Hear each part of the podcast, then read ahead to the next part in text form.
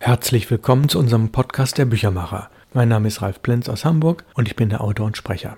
Wir sind bereits bei Folge 111, eine Schnapszahl. Wir machen das also jetzt rund zwei Jahre und Sie sind die aktiven Zuhörer. Das finde ich ganz toll. Ich bekomme immer wieder auch E-Mails und Rückmeldungen zu den Inhalten, zu der Präsentationsform und ähnlichem mehr. Und ein reger Austausch auch über Instagram, Facebook und die Messenger findet statt. Das finde ich ganz prima.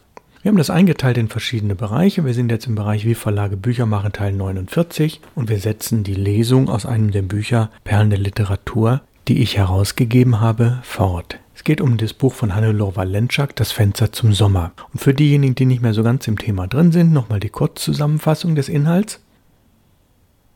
In diesem Buch wacht die frisch verheiratete Ursula eines Morgens auf und ist um mehrere Monate zurückgeworfen.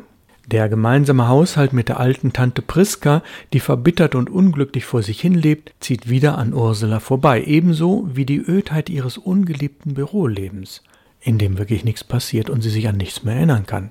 Ursula wünscht dem Schicksal nachzuhelfen, indem sie eine neuerliche Begegnung mit ihrem Mann Joachim zu arrangieren versucht. Jedoch muss sie bald feststellen, dass ein Eingriff in die Zeitschleife kaum möglich ist. Das hört sich also so ein ganz bisschen nach Science Fiction an, aber die Autorin, die das geschrieben hat, ist Physikerin und sie hat sich da eine ganz spannende Story ausgedacht und wir folgen dieser Spur. Wir sind jetzt heute bei Seite 53 und wir kommen etwa bis Seite 63. Ursula erzählt weiter. Nach dem Frühstück ging ich wieder ins Büro, gezähmt von den Gegebenheiten, die ich noch immer nicht begriff, die mir aber keinen anderen Ausweg ließen. Ich ging jetzt bei Tageslicht den schwarzen Weg und er war auf andere Weise schwarz als in der Nacht. Die Bretterwand war rußig und altersgrau. Das obszöne Kreidegekritzel von Kinderhand füllte fast allen verfügbaren Raum, manchmal nur hastig hingeschmiert, dann wieder voll Eifer ausgemalt. Ich las auf den Anschlagzetteln, was zu verkaufen war. Ein Damenkleid Größe 2, eine gut erhaltene Küchenwaage, ein Fahrrad und eine Ziehharmonika. Bei der Haltestelle sah ich die altbekannten Gesichter. Sie hatten für mich mit der Zeit einen feindlichen Zug bekommen, einen Ausdruck frohlockender Gehässigkeit. Wie alles, was regelmäßig geschieht, hatte mir ihr Anblick jeden Tag in der Früh mit besonderem Nachdruck die Wirklichkeit bekräftigt. Er hatte mir Tatsachen neu ins Gedächtnis gerufen, die ich lieber nicht zur Kenntnis genommen hätte. Heute übten sie auf mich die gleiche Wirkung aus wie damals, nur unvergleichlich greller und intensiver. Es war gut, dass ich im Zentrum der Stadt wieder mit Frau Gartner zusammentraf. Wieder erwarten beruhigte es mich. Wir drängten uns in die Straßenbahn und ließen uns in die Rippen stoßen.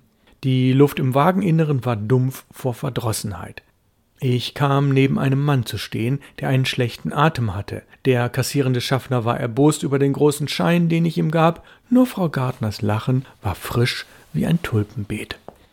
Sie hatte aus Korn reinkommen können oder aus einer noch reineren Luft. Sie hätte aus Korn reinkommen können oder aus einer noch reineren Luft. Im Büro kam ich heute zu früh. Im Lift fiel mir ein, dass im Lift fiel mir ein, dass auch Joachims Bürodienst früher als meiner begann. Wenn ich Glück hatte, dann erreichte ich ihn und konnte vielleicht ungestört mit ihm reden, doch aus purer Bosheit war auch Julia Wirth schon da. Ich warf einen langen Blick auf das Telefon und legte mir sinn- und zwecklos zurecht, was ich Joachim hätte sagen können. Alles?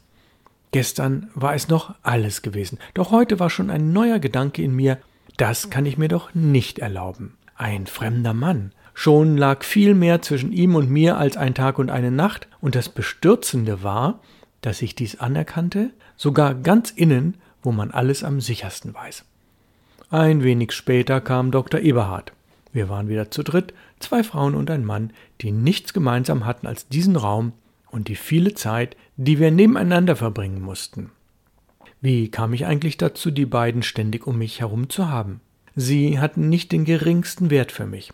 Der Zufall hatte uns zusammengeweht, viel zu nah bei so viel Verschiedenheit. Es war gegen alle Vernunft beieinander zu bleiben, und doch war es die Vernunft, die uns zusammenhielt. Ich war heute Morgen zu früh erwacht und ganz vergiftet von Unausgeschlafenheit. Es war ein sumpfiges, stickiges Gefühl. Was sich an Gedanken zustande brachte, stieg mühsam in trägen Blasen zur Oberfläche. Meine Augäpfel waren heiß und die Lider schwer. Weit weg Hinter Schwaden von Schläfrigkeit hörte ich die Stimme von Julia Wirth. Ich muss Ihnen etwas erzählen, Herr Doktor. Herr Kern vom Versand ist fristlos entlassen worden. Ich sah ihr geradezu entzücktes Gesicht zu einem langsamen, breiten Lächeln zerfließen, zu einem Ausdruck der Begeisterung. Es war, als käme ein mächtiges Schiff in Fahrt. Sie setzte alle Segel, sie kreuzte gegen den Wind und stand im königlichen Staat ihrer eindrucksvollen Neuigkeit da. Ich habe nie herausgefunden, was für ein Mensch sie eigentlich war. Sie kehrte mir wie ein Flaggeljew immer die gleiche Seite ihres Wesens zu. Niemals gewann ich ein plastisches Bild von ihr. Nie ist sie völlig lebendig für mich geworden. Vielleicht lag das daran, dass ihre Welt dort begann, wo meine zu Ende war, nämlich im Büro. Und dass sie hier, wo ich nur die Zeit verbrachte, mit voller Leidenschaft und mit allen Sinnen lebte. Sie rückte jene Eigenschaft ins Licht, die für so eine Daseinsform nötig waren, und dementsprechend war meine Kenntnis von ihr, Julia Wirth, von Beruf Übersetzerin, tüchtig, hässlich, neugierig und sonst nichts. Mit Dr. Eberhard verstand sie sich gut. Mir ist das immer ein Rätsel geblieben, denn alle Anregungen, die sie zu bieten hatte, bestand in Bürotratsch und Fachsimpelei. Doch offenbar verlangte er nicht mehr. Wahrscheinlich war es ihm recht, dass sie nicht mehr in ihm sah als ein Empfangsgerät für Neuigkeiten und eine Art von Enzyklopädie. Sie wollte nicht wissen, wer er wirklich war. Ihr genügten die Daten aus seinem Reisepass. Ich schaute hinaus und konnte den Himmel sehen. Eine Wand aus Beton. Wir waren eingemauert. Drei Schatten waren wir, drei Zeichen in fremder Schrift, undeutbar und unübersetzbar einer für den anderen. Julia erzählte die Affäre Kern und Dr. Eberhard hörte geduldig zu. Sie rauchten Zigaretten dabei. Die Luft im Zimmer wurde schwer. Ich hatte das Verlangen einzuschlafen und musste wenigstens scheinbar etwas tun. Scheinbar beschäftigt zu sein ist besonders schwer. Da steht die Zeit fast still, ist durch nichts zu bewegen und ein Tag ist eine lange Gefangenschaft. Ich brauchte alle Kraft, um wach zu bleiben. Denken konnte ich nicht und schlafen war nicht erlaubt. Und andere Fluchtwege gab es nicht, aus der Endlosigkeit jeder einzelnen Minute. Ich blätterte in einem Fachartikel, las scheinbar darin und blätterte wieder um, kratzte mich am Kopf wie jemand, der nachdenkt und legte Interesse in meine Minen. Etwa fünf Minuten oder länger starrte ich auf eine Überschrift, erfasste aber ihre Bedeutung nicht. Julia hatte den Kopf in den Nacken gelegt, sog an der Zigarette und betrachtete den Plafond. Dr. Eberhard war in bläuliche Schleier gehüllt, gleich einem Magier, der Simsalabim sich in der nächsten Sekunde in nichts verwandeln wird. Es war gegen diese Szene nichts einzuwenden. Die passende Nahrung für Schatten war Rauch. Ich beschloss, ein wenig durch das Haus zu gehen und trat auf den langen leeren Gang hinaus. Zuerst ging ich durch unseren Korridor, schaute die Türschilder an und wusste nicht wozu. Der einzige Gewinn, den ich davon hatte, war, dass ich im Stehen nicht einschlafen konnte. Dann stand ich an einer Glaswand, schaute lang in den Hof und hörte hinter meinem Rücken die Schreibmaschinen hämmern. Aus einer Tür trat ein Mädchen und ging an mir vorbei. Es trug eine Mappe unter dem Arm und verschwand durch eine andere Tür. Im Hof befand sich niemand und nichts. Da waren vier Wände und endlose Fensterreihen. Ich sah Köpfe hinter den Fenstern, Gestalten, die sich bewegten, und ich fand keinen Sinn in alledem. Kein Plan war daraus zu ersehen und keine Zusammenhänge.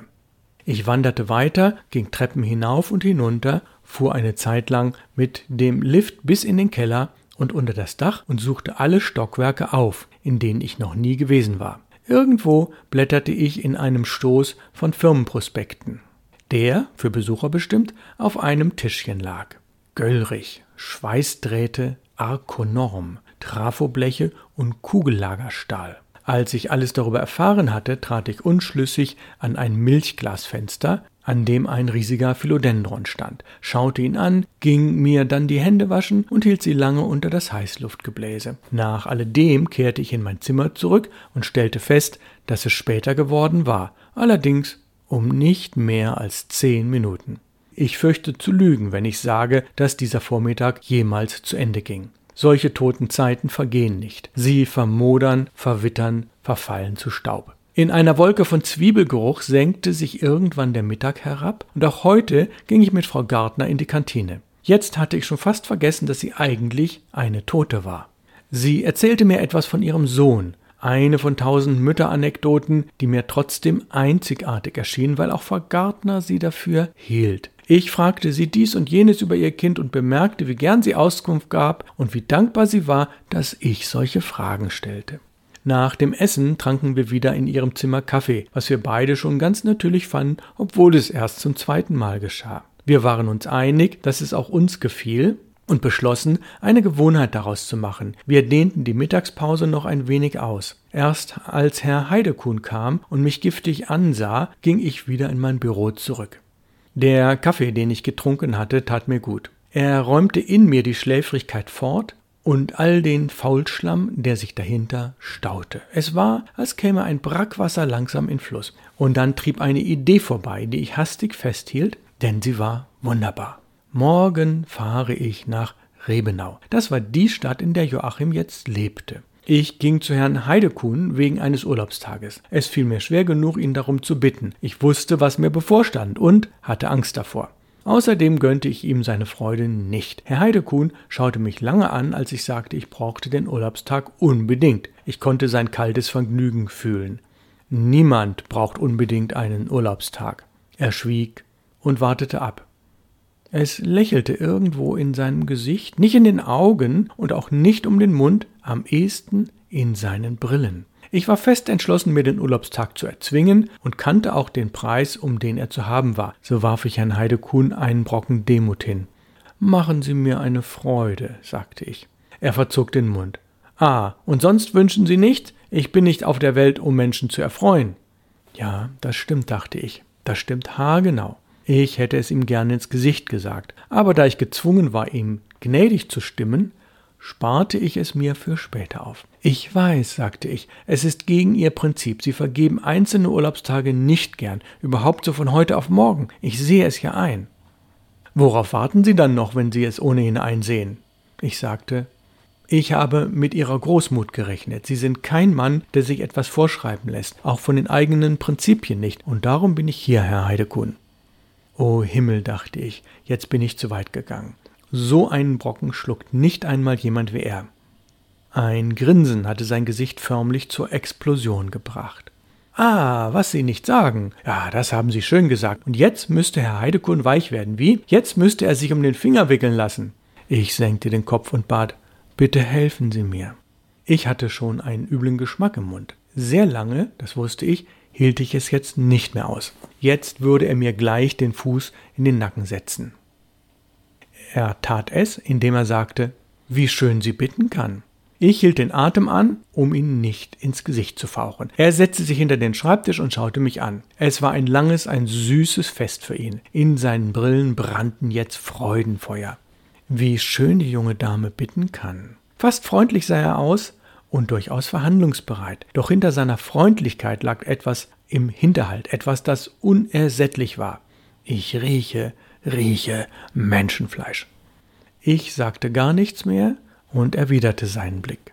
Eine Empfindung wie Atemnot trieb mir das Wasser in die Augen. Ich hörte Herrn Heidekun sagen, auf Tränen falle ich nicht herein, und dachte, jetzt ist es genug, jetzt gehe ich aber.